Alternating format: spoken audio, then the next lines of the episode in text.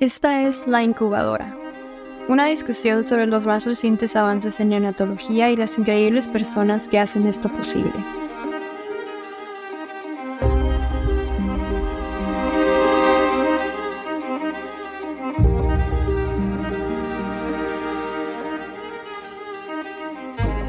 Soy la doctora María Flores Córdoba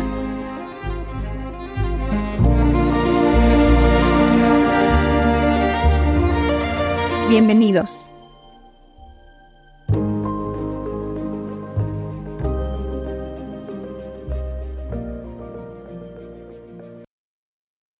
Hola amigos, bienvenidos a la incubadora.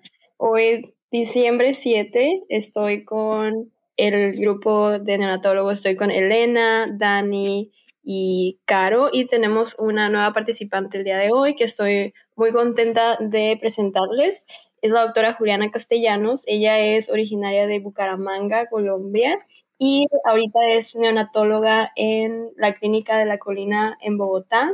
También es asesora de salud de prenatología y también trabaja como maestra y docente universitaria. Bienvenida, Juliana. Hola, muchas gracias. Bienvenida, Juliana. Una edición más a nuestro team. Hoy vamos a presentar una edición especial porque vamos a revisar los artículos más importantes del año 2022. Los artículos están obviamente revisados por el EBNIO, que es una sociedad internacional para la medicina basada en evidencia de neonatología, que es súper importante porque hay tantos artículos todos los días que salen. Entonces, esta organización sin fines de lucro revisa los más importantes y hace como una votación dentro de la comunidad científica y médica y hay ciertos finalistas para ser nominados los artículos del año. Entonces, digamos que vamos a revisar la crema innata de la evidencia del 2022. Obviamente hay muchos más en el 2023, pero vamos a revisar los más impactantes. El primero que vamos a revisar es presentado por la doctora Carolina Michel. Todos son del New England, creo que excepto uno, no es del New England, y este salió en el mes de marzo. Hola, yo voy a presentar un artículo muy importante que generó gran controversia cuando, cuando salió, el famoso Benedictus Trial. Este artículo se llama Tratamiento expectante o conservador versus ibuprofeno temprano para el tratamiento de conducto arterioso. Voy a tratar de pronunciar al primer autor, Honshid ya, ya, es todo lo que voy a hacer. Este, y bueno, ya entrando en el artículo, como introducción, pues todos como neonatólogos sabemos que el conducto es, es común en recién nacidos pretérmino, su tratamiento sigue siendo motivo de debate después de todos estos años. Sabemos que esta condición se asocia con un incremento de mortalidad y morbilidad, incluyendo displasia broncopulmonar, enterocolitis y hemorragia intraventricular. La palabra clave es asociado. Obviamente asociado porque sabemos que no, nunca se ha comprobado una relación causal, ¿no? Y es por eso que hay tanta controversia. Los metaanálisis de estudios controlados han mostrado que los inhibidores de, de la ciclooxigenasa, sabemos como el ibuprofeno, inducen el cierre, perdón, el cierre del conducto, pero no, no han comprobado un beneficio en los resultados a largo plazo, ¿no? En las morbilidades que que buscamos disminuir como neonatólogos. Y bueno, entonces, como mencioné, la falta de evidencia que muestre relación eh, causal en los estudios entre el conducto y estas morbilidades y además los efectos adversos potenciales que conocemos en el del tratamiento farmacológico ha llevado que muchos empiecen a irse, bueno, en muchas instituciones, muchos países, hacia el tratamiento expectante, el cual ya es más frecuente. Entonces, bueno, este artículo es muy importante, viene a darnos un poco más de, luz. Es un estudio internacional, multicéntrico, aleatorizado, controlado de no inferioridad que se hizo en 17 usines en Países Bajos, Bélgica y Dinamarca. Los bebés incluidos fueron eh, menor de 28 semanas, prematuros extremos, con un conducto, importante esto, que fue, em, se basaron en el tamaño del conducto mayor de 1.5 milímetros, en el punto más pequeño, con un cortocircuito transductal de izquierda a derecha a las 24 horas a 72 horas de edad postnatal.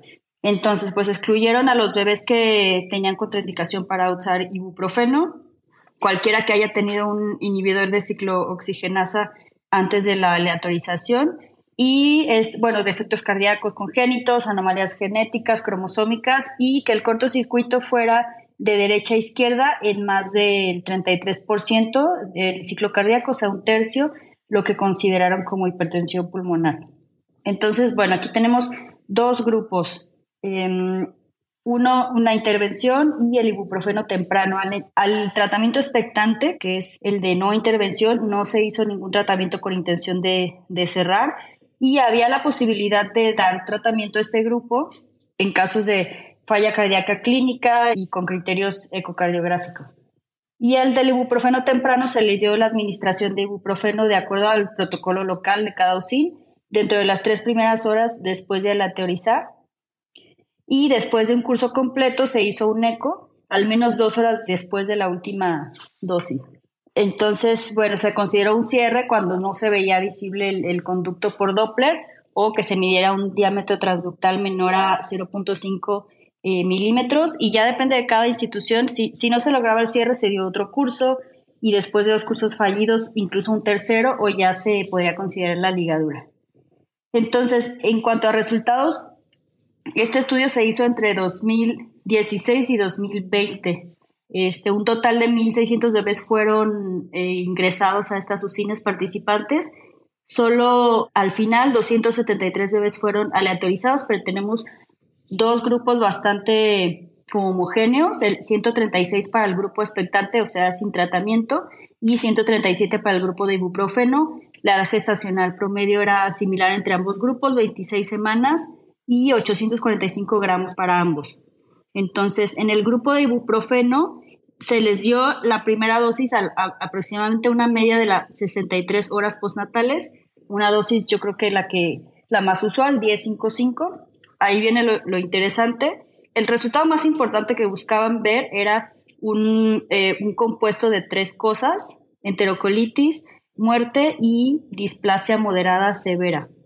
Entonces, pues bueno, sorprendentemente, con una diferencia significativa, se presenta 46.3% este resultado en el grupo expectante versus 63.5% en el tratamiento con ibuprofeno, o sea, mucho mayor. No hubo diferencia en, en enterocolitis y ya desglosando solo para displasia, 33.3% en el grupo expectante versus 50.9% en el tratamiento de ibuprofeno. Imaginemos lo que esto vino a, a provocar ¿no? en el mundo neonatal y sobre todo de, eh, los que se enfocan mucho en hemodinamia neonatal. Como conclusiones, pues bueno, el tratamiento expectante no fue inferior al ibuprofeno temprano en los resultados compuestos a las 36 semanas. Y muy importante es que este estudio tiene un verdadero grupo de no intervención porque el tratamiento en el grupo expectante pues realmente fue expectante. Hay veces que vemos estudios en los que hay un grupo expectante, pero luego se da tratamiento off-label a lo largo de, de su estancia, ¿no? Entonces no es un verdadero grupo sin intervención que podamos comparar, pero en este caso sí. Entonces aquí recalcamos eso, por eso este estudio es tan importante, porque fue muy difícil de, de, hacer, pues metodológicamente, porque tienen un verdadero grupo de no intervención. Interesante es por qué podríamos obtener este resultado y en algunos estudios in vitro el ibuprofeno ha mostrado que podría disminuir la angiogénesis, ¿no? Es muy importante, pues yo creo que enciende una alarma sobre el uso de AINES, que de repente es demasiado frecuente o común. Creemos como que, bueno, podemos cerrar el conducto y no tomamos en cuenta que a lo mejor la eficacia no es la que estamos buscando y sí gran cantidad de, de efectos adversos y también aquellos efectos que no vemos que están sucediendo en la, en la vasculatura pulmonar, ¿no? Muy interesante esto que, que se dice de la inhibición de la angiogénesis. No sé qué opinan ustedes y cómo es, eh, son sus prácticas de cierre de conducto en las diferentes instituciones. Yo, o sea, mi año en Montreal, pues sorprendentemente no cierran ni un solo conducto. Sus estadísticas dicen que no tienen más displasia, los AINES prácticamente están vetados.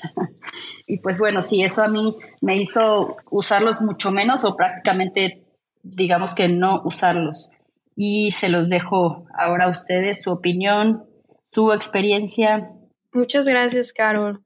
Creo que en mi experiencia, yo solamente soy residente, entonces no tengo tanto que decir.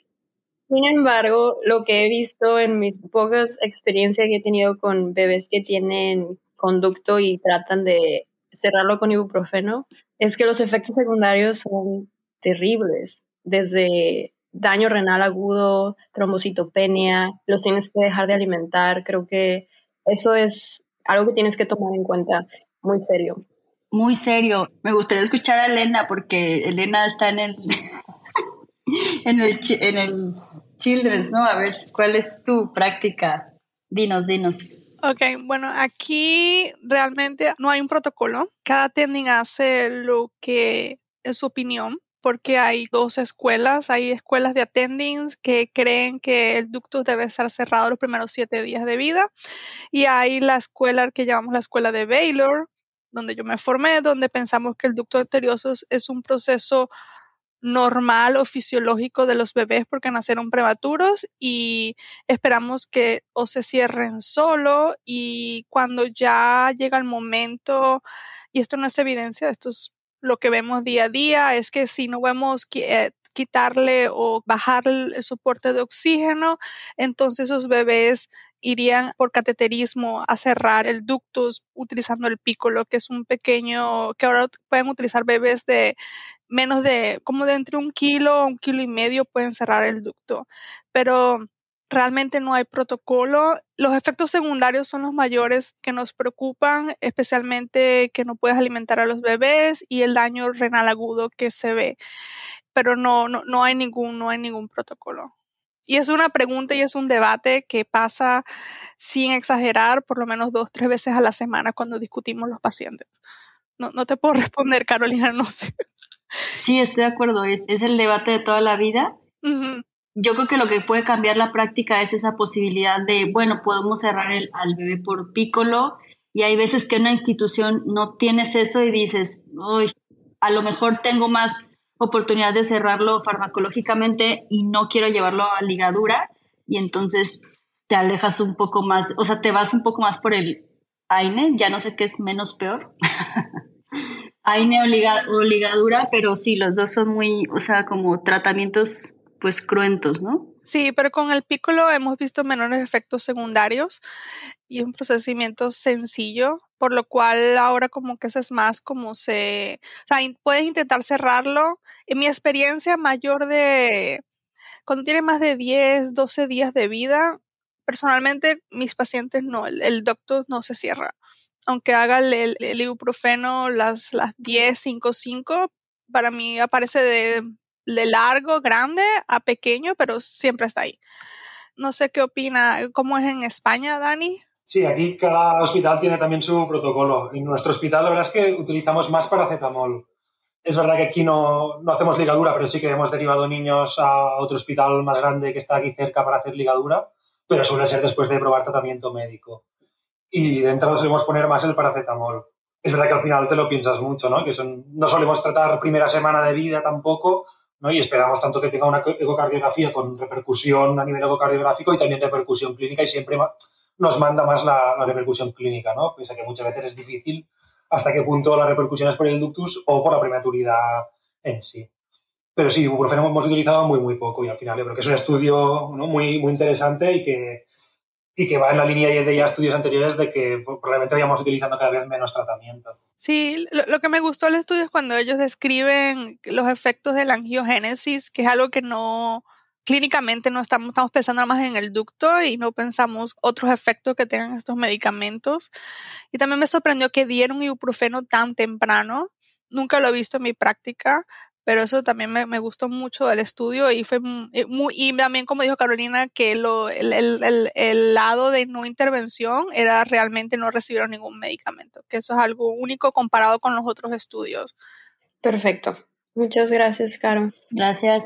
Ok, vamos a ir por orden cronológico ahora. En febrero salió el artículo que va a presentar Elena, es de la Organización Mundial de la Salud sí decidí presentar un artículo que es sobre como eh, países en desarrollo, me pareció como interesante.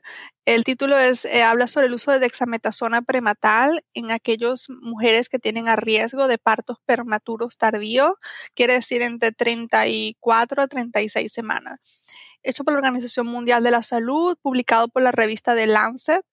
A mí me encantan las publicaciones de The Lancet porque la forma como están puesto el PDF son como muy fáciles de leer ellos primero explican de que sabemos que el uso de dexametasona prenatal en las mujeres que tienen riesgo de partos prematuros menos de 34 semanas es beneficioso.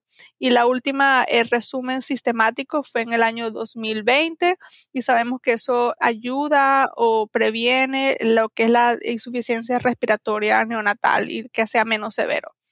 Ellos estiman que hay 15 millones de neonatos que nacen prematuros y de los cuales 85% nacen entre 32 a 37 semanas. Y eso es algo que personalmente yo veo día a día porque casi todos son en esa edad. La Organización Mundial de la Salud ya sabemos que recomiendan el uso de corticosteroides prenatales cuando tengan una edad gestacional entre 24 a 34 semanas de gestación, pero todavía no se sabe qué hacer en las mujeres que están a riesgo de parto prematuro entre las 34 a las 36 semanas. Por lo cual ellos evaluaron este estudio para evaluar la eficacia del uso de dexametasona prenatal en estas mujeres y que mm, en los métodos explican muy bien. Bueno, inicialmente tenían un plan eh, que iban a incluir seis países.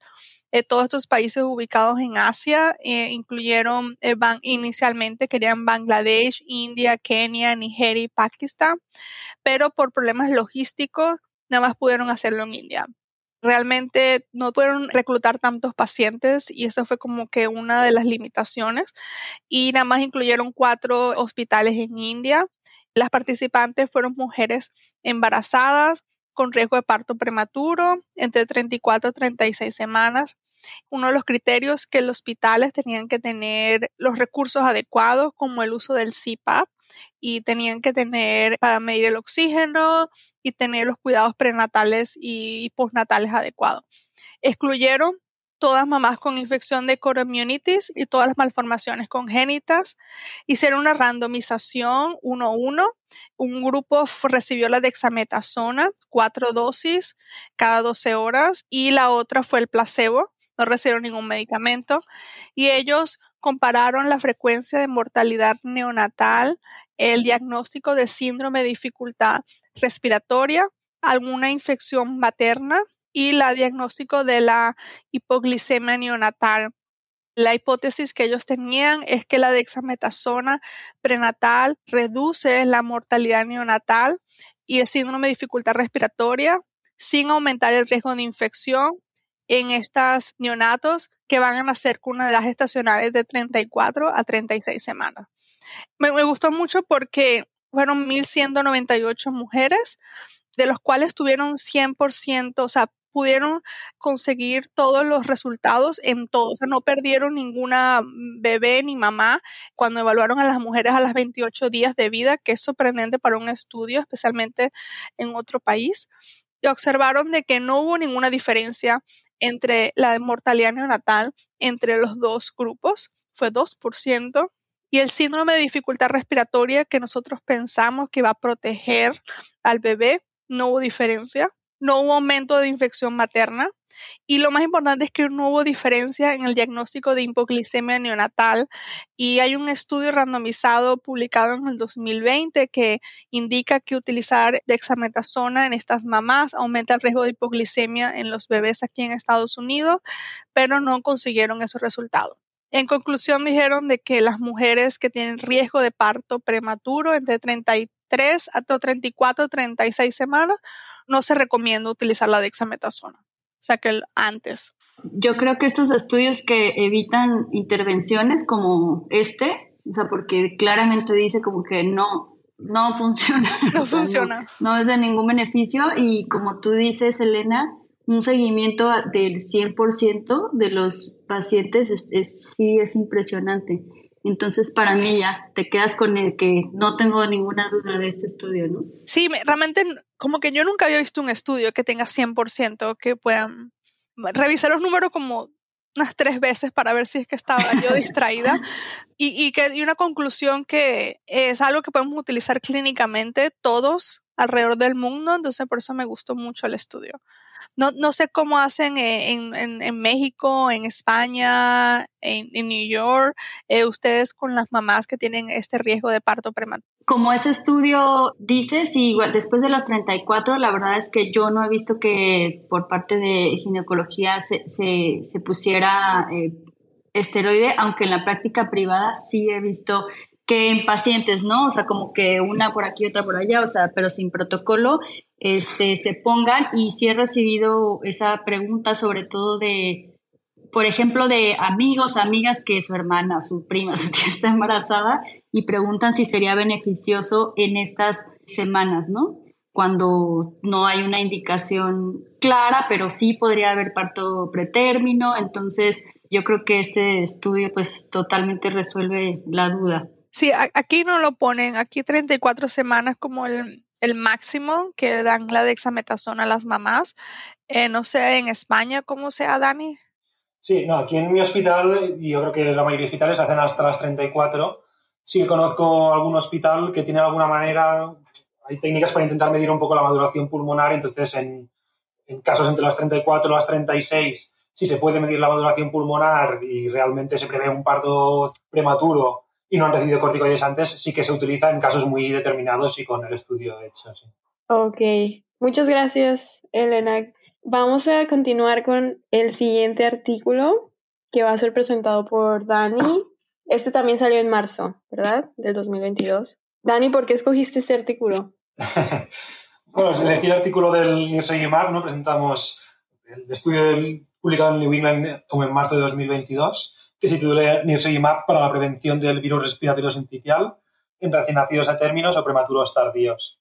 Y mira, lo elegí porque yo justo estoy en la región donde yo vivo dentro de España, yo vivo en la región de Cataluña, y aquí estuve colaborando, hicimos como un grupo de trabajo para hacer como un poco de formaciones cuando, cuando se decidió que se iba a implantar el protocolo, que fue como eh, al final, antes de verano, sobre mayo, junio, y, y como sabíamos aquí la estación empieza en octubre y que realmente empezamos a, a inmunizar a todos los renacidos a partir de octubre. La verdad es que ya había estado mirando cosas de Nirsevimab y creo que también es un trabajo muy interesante. Como decía, ¿no? este estudio que es un publicado en New England, que es un fase 3, ¿no? y lo que hicieron fue aleatorizar a uso de Nirsevimab versus placebo para la prevención del, del, virus, que aquí en España le llamamos VRS, no sé cómo, cómo le llaman allá, pero de ahora en adelante diré VRS. Los participantes que ellos eligieron fueron recién nacidos a partir de las 35 semanas que tuvieran como máximo un año de vida y empezaron la aleatorización, bueno, el tratamiento cuando empezaba la estación del, del VRS. Entonces, bueno, me parece que es un estudio muy potente. Ponen que reúnen a 150 centros de 20 países distintos y lo hicieron 2019 y 2020. Es verdad que como dato interesante también y desde interesante de leer el artículo, cómo gestionaron todo el tema de la pandemia del COVID, ¿no? Porque claro, lo que ya vivimos todos en nuestros hospitales, cómo bajó la incidencia de ingresos de cualquier etiología y, sobre todo respiratorios. Me leía yo el artículo pensando los investigadores cómo debieron gestionar ¿no? todo el cambio epidemiológico y a nivel estadístico para poder llevar a cabo el estudio. Y os aprovecho para decir, porque relacionado a esto, cerraron el estudio sobre las fechas que tenían previstas, aunque eso hizo que pudieran recluir un poco menos de pacientes. Y hoy yo presentaré como tres artículos en uno, porque presento este que es el importante, pero luego ellos hicieron una carta al editor de New England también sobre seguimiento de más pacientes. Y luego hay el estudio Harmony también, que hay algún dato publicado, aunque, bueno, publicado no, pero, pero sí que en algún congreso se ha presentado ya algún dato que no está publicado todavía. Y entonces, como decíamos, ¿no? ya tenemos los participantes y los centros que, que publicaron. Eh, y en cuanto a los outcomes, los resultados que ellos querían mirar, el resultado primario fueron cualquier infección de vía respiratoria baja atendida a nivel sanitario al cabo de 150 días, o sea, dentro de los 150 días desde la inmunización. Ese fue el resultado principal y como resultado secundario la hospitalización por eh, enfermedad respiratoria por el mismo virus. Entonces, lo que, lo que ellos vieron, ¿no? recogieron cerca de 150 pacientes en este estudio, que es el estudio Melody, cerca de 150 pacientes, de los cuales a casi 1.000 se les administró nirsevimab y a casi 500 se les administró placebo, con lo que les quedó una ratio de, de 2-1. Entonces ya vamos a los resultados por lo que hace a la eficacia. Ellos observaron una infección de vía respiratoria baja en 12 de los casi 1.000 pacientes que habían recibido nirsevimab, que eso es un porcentaje de 1,2%, frente a un 5% de los que habían recibido placebo, que fueron 25 de, casi 500. Eso es una tasa de, una tasa de disminución de la infección respiratoria baja de casi un 75%. Estadísticamente significativo y, muy importante. Es cierto que en este estudio, y por eso comentaba los otros estudios, ¿no? Eh, lo que hace al resultado secundario, que es la hospitalización, observaron que hospitalizaron a 6 de los casi 1.000 pacientes con nirsevimab, lo que es una tasa del 0,6%, frente a 8 de los casi 500 que habían recibido placebo, lo que es una tasa del 1,6% y eso es una disminución estimada de un 62% que no fue estadísticamente significativa. Es verdad que ya dentro de este estudio de New England eh, juntaron los datos con datos de un estudio previo que habían hecho con prematuros. ¿no? Este estudio solo habla de recién nacidos a términos sanos, pero previamente a hacer este estudio ya habían hecho el estudio de los prematuros o recién nacidos de riesgo, que sí que había sido estadísticamente significativo también para hospitalización. Entonces hicieron como un análisis conjunto de los datos y vieron que la disminución de hospitalización también fue del 77,3%, que eso sí que fue significativo. Otros datos que nos dejan el estudio fue en cuanto a farmacocinética. Ellos estudiaron todos los pacientes incluidos ¿no? la, persistencia de, concentración de nirsevimab en sangre y vieron que a los, entre los dos y los tres meses tenían concentraciones altas y que estas se mantenían alrededor de 150 días, que serían unos cinco meses. ¿no? Es decir, que una sola administración cubre toda la estación prácticamente del VRS cosa que ¿no? cambia mucho, modifica mucho lo que hacíamos hasta ahora con el palivizumab, que eran ustedes pinchazos repetidos. Otro apartado que también discuten es el uso de anticuerpos. Vieron que había una baja presencia de anticuerpos pero, y que estos se producían tardíamente. Sí que es verdad que ellos mismos en la discusión dicen que habrá que valorar la influencia de estos anticuerpos frente a nirsevimab en estaciones siguientes, ¿no? Es decir, que claro, la estación del primer año de vida sí que estarían cubiertos, habrá que ver si el segundo año los niños que han tenido anticuerpos pues tienen más riesgo de tener una infección importante por VRS. Y luego, en, cuanto a seguridad y efectos adversos, que encontraron una tasa muy bajita, sin diferencias entre el grupo control y el grupo de estudio, cosa que también es muy importante ¿no? y que nos sirve mucho para poder informar a todas las familias que estamos empezando, bueno, ya empezamos en octubre la, la inmunización. Entonces, bueno, estos son los resultados principales del estudio. Como os decía, ellos hicieron posteriormente eso se ha publicado en abril del 2023, o sea, como un mes más tarde, una carta al editor, que es lo que hicieron, ¿no? Hablábamos que hasta ahora habían presentado cerca de 1.000 pacientes en el grupo intervención y 500 en el grupo placebo, eh, y luego presentaron datos con 2.000 pacientes en el grupo intervención y 1.000 pacientes en el grupo placebo. Y veo que con este aumento de la ENO, que no, prácticamente estamos doblando los pacientes incluidos, sí que bajaba la hospitalización prácticamente 77%, cuando en el estudio previo hablábamos del 62% y que eso sí que era estadísticamente significativo. Que bueno, que vemos que los resultados, a medida que vamos incluyendo más pacientes, cada vez son más importantes. Y como os decía ya para acabar, el estudio Harmony, que aún no, no ha salido a la luz, pero sí que en un congreso, juraría que en, en Portugal, el Congreso de la Sociedad Europea de Infectología, sí que publicaron datos y ya tienen 8.000 lactantes que están recogidos de los cuales 4.000 recibieron nirsevimab y 4.000 ya cuidados, o sea, cuidados estándar. Esto ya está hecho a la práctica real, ya está dentro de un estudio aleatorizado y que la eficacia en la disminución de la hospitalización y de la infección por vías bajas por VRS seguía siendo cerca del prácticamente 80%. Que bueno, estos son los resultados, lo que he publicado hasta ahora. Me parece muy interesante ver cómo va a cambiar hasta ahora, ¿no? En eso estamos todos. Como os decía, en Cataluña, que es la región donde yo trabajo, se están inmunizando todos los recién nacidos a término en otras comunidades o regiones dentro de España no han podido empezar con todos los a término y hacen solo los de riesgo, pero, pero bueno, con muchas ganas de ver realmente qué influencia tiene eso ¿no? en, la pediatría en general. No sé en vuestros centros o vuestros países cómo se está haciendo. Eh, aquí se ofrece a todos los bebés nacidos a término que las mamás no hayan recibido la vacuna. O sea, la vacuna aquí, el RSV, ya está aprobada. Y si la mamá recibió la vacuna, creo que es menos de 35 semanas, no estoy segura. Entonces el bebé no se le ofrece, pero si la mamá no recibió la vacuna, entonces sí se le ofrece a los bebés. A todos los bebés prematuros antes de irse a la casa o los bebés a términos. No he leído bien el estudio, pero sí que he visto eh, creo que es en Estados Unidos, ¿no? que han hecho un estudio sobre una inmunización que no es ni Nirsevimab, es otro monoclonal para inmunizar a las gestantes, ¿no? que ese probablemente sea el paso que venga, aunque creo que los resultados de momento no son tan potentes como Nirsevimab, o por lo menos así lo justifican los de Nirsevimab, ¿no? Y bueno, probablemente estos los próximos años iremos obteniendo cada vez más resultados. Creo que este estudio ha sido súper impactante en la clínica porque no solamente le interesa al neonatólogo, sino a toda la comunidad pediátrica y a cualquier nivel que seas, eh, pues que estés en la práctica clínica con, con recién nacidos, ya sea prematuros o no. Tu artículo salió en marzo y justo cambiaron las guidelines de American Academy of Pediatrics, las cambiaron en agosto creo, que fue que en vez de ofrecer el palivizumab, que es el Synagis, empezaron a ofrecer el nuevo que es el Nirsevimab.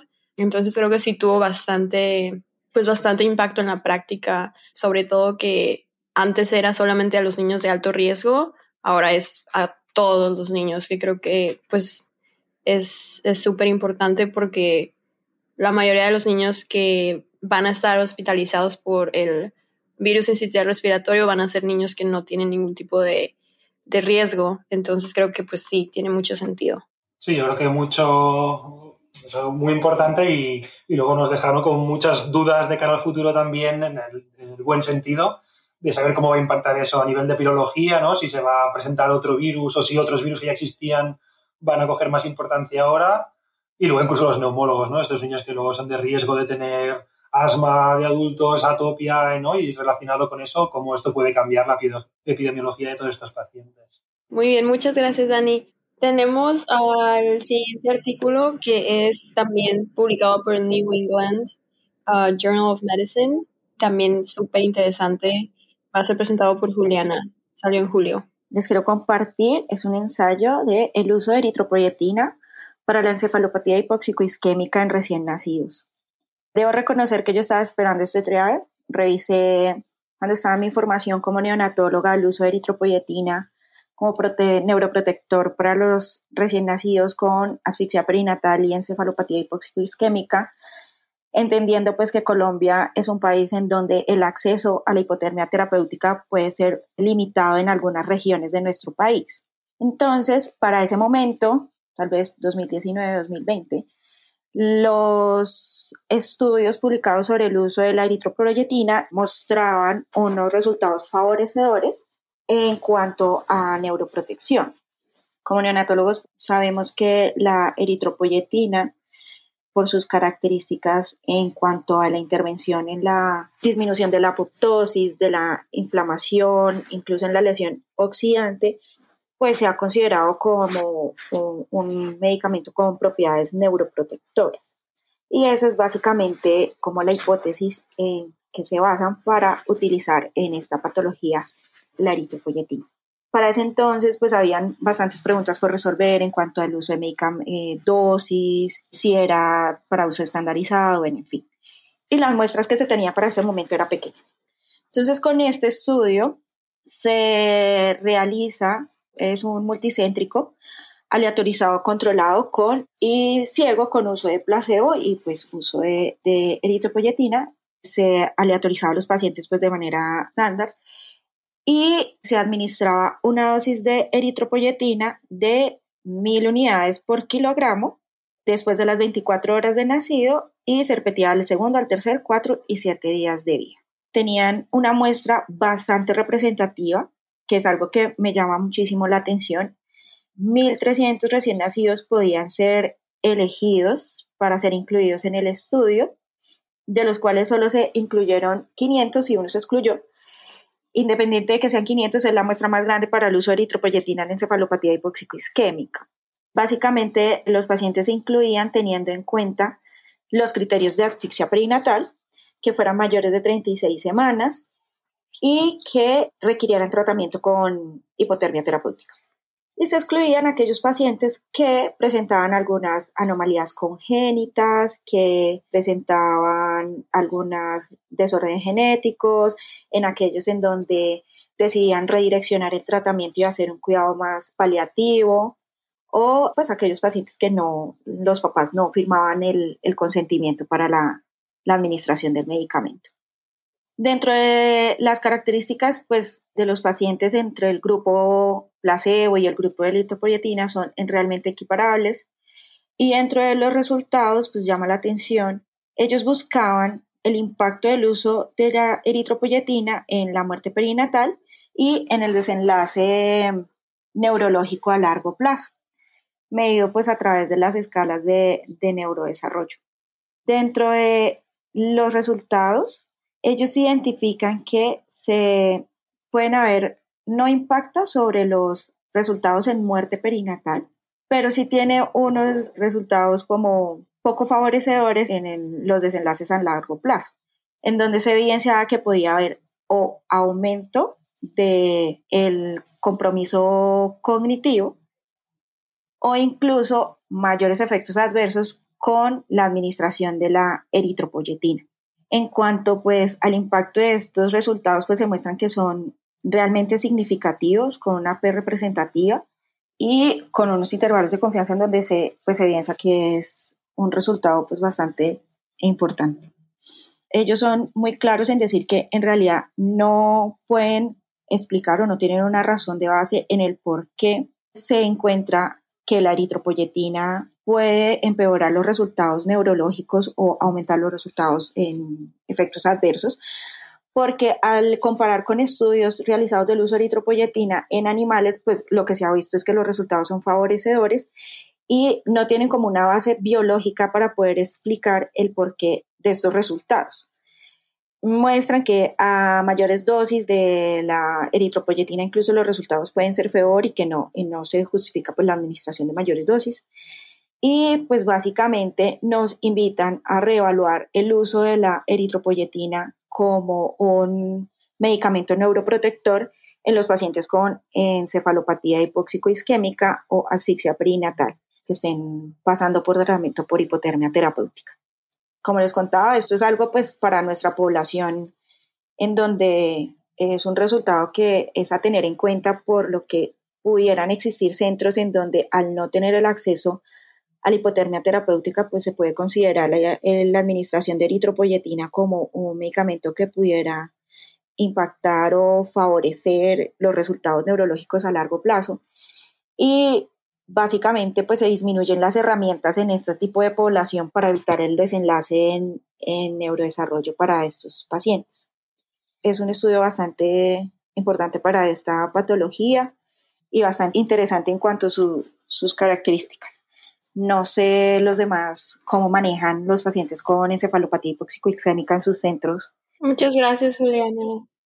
Muy interesante. Yo recuerdo que aquellos bebés que no alcanzaban edad gestacional para hipotermia y estaban como con datos de encefalopatía, eran candidatos a eritropoyetina cuando yo era residente, pero no sé cómo sea la práctica en mi institución ahora. A mí me parece súper importante también. Creo que tiene demasiado impacto porque este diagnóstico de encefalopatía hipóxico-isquémica es, siento que es un diagnóstico muy con muchas consecuencias y muy traumático para las familias, para los bebés, porque implica demasiadas cosas en su desarrollo y cuando uno pues está tomando las decisiones como una intervención tan importante como dar eritropoyetina y sobre todo en este diagnóstico que quieres ofrecer lo más que puedas a las familias y al bebé porque no hay demasiadas cosas que sirvan aparte de la hipotermia. Entonces uno siempre quiere como hacer lo más posible, pero creo que tienes una gran oportunidad de explicar a las familias y de hablar con la evidencia en la mano, de decir, aunque en otros estudios sea positivo, realmente en este, junto con la hipotermia, no, no hay una, un buen resultado y pues es, es muy importante tener eso presente. Aunque sería interesante como hacer un estudio sin la hipotermia, solamente eritropoyetina solo, a ver si hay algún tipo de pues resultados diferentes y lo que se me hace muy bien es que también fueron 17 centros, o sea, fue un estudio muy grande. No sé si solamente fue en Estados Unidos, tengo la curiosidad. Sí, fueron 17 centros y 23 ciudades de Estados Unidos entre el 2017 y el 2019. ellos sí consideraron como el uso, pues se plantean la hipótesis de si se utiliza solo sin el tratamiento de hipotermia terapéutica, pero pues acá reconocemos que sin pedir a un recién nacido el, el uso de, de hipotermia terapéutica, que es lo que tiene un gran impacto a los desenlaces a largo plazo, pues no, no sería lo, lo correcto. Pero pues habían como, era un medicamento prometedor, sobre todo para aquellos pacientes con encefalopatía hipoxicoisquémica o asfixia leve, ¿no? que pudieran también tener algunos compromisos neurológicos a largo plazo y que no eran candidatos para hipotermia terapéutica. En el pasado lo plantearon como, ¿por qué no administrar en estos pacientes eritropoyetina como una medida de, rescate o evitar esos mínimos compromisos neurológicos que pueden tener estos pacientes? Pero pues acá que en realidad no tienen un peso para uno administrar eh, en estos pacientes el medicamento. Sí, aquí en España tampoco he visto utilizar pero bueno, es verdad ¿no? que la hipotermia terapéutica, pese a haber sido revolucionario en cuanto al manejo de, la encefalopatía, aún nos queda ¿no? un gran porcentaje de niños con, con, secuelas y que eso tampoco ha mejorado tanto en los últimos años. Y seguro que hay muchos estudios, se conozco también con melatonina, o sea, no, no de centros que participen, pero sí que conozco que hay estudios con melatonina y otros fármacos ¿no? para intentar, de forma coadyuvante a la hipotermia, pues ir mejorando los resultados. Y, como decías, es un estudio con una N importante, con la dificultad que tiene para reclutar pacientes ¿no? de familias que ya estás entrando en su, a su hijo en hipotermia y que probablemente tienes que explicarle el estudio nada más nacer, primeras horas y, y la complejidad que eso conlleva. Creo que la, la cantidad de pacientes que incluye es muy importante y los resultados, pues ahí están. Aquí no usamos la eritropoyetina porque no, se ha demostrado que mejore el desarrollo neurológico, especialmente cuando haces eh, los Baileys o a largo plazo.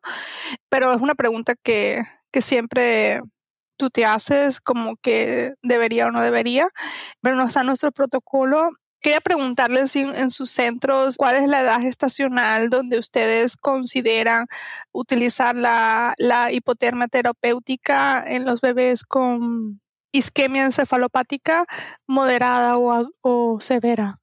¿Cuál es como que la edad que ustedes consideran o si es muy pequeño no lo hacen?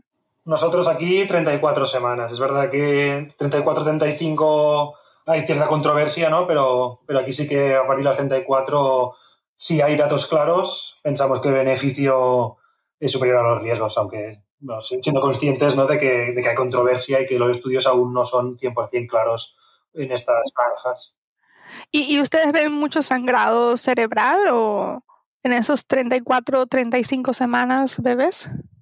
No, en estos prematuros no tanto. Sí que hemos tenido algún caso, pero más a término, ¿no? de sangrado cerebral y que la clínica y los criterios cumplían criterios de, para entrar en hipotermia y se entraron y al hacer la resonancia posteriormente pues se vio que posiblemente que había más daño por un sangrado que no de, de, asfixia, de isquemia. Sí, nosotros aquí empezamos aquí, normalmente siempre es 36 semanas, es lo que recomienda la Academia de Pediatría, pero ya empezamos a hacer 35 semanas porque se ha visto de que riesgo-beneficio es mejor dar la terapéutica hipotermia. ¿Cómo es en México o Juliana en Colombia? Nosotros también nos guiamos con los pacientes mayores de 36 semanas o pretérmino tardío. Todavía no, digamos que no está por las sociedades científicas de Colombia, no está como estandarizado el uso en menores de 36 semanas. Sin embargo, hay algunos centros que realizan hipotermia terapéutica en donde hacen como un, direccionamiento del tratamiento pues en vista del impacto que puede tener el ser candidato para la administración y el desenlace a largo plazo. Entonces, en algunas ocasiones pues hacen como un análisis de cada paciente y deciden si se beneficia de, del uso de la hipotermia terapéutica. Ok, muchas gracias. Esperemos que les haya parecido interesante este episodio, que creo que fue de los artículos más impactantes que he leído últimamente. Gracias a todos. Muchas gracias. Hasta la próxima. Gracias por escuchar. Si desea escuchar más episodios, puede encontrarnos en la mayoría de aplicaciones de podcast. También puede comunicarse con nosotros en Twitter, arroba NikiPodcast, o por correo electrónico nikipodcast arroba gmail.com. Este podcast es por educación y no es consejo médico.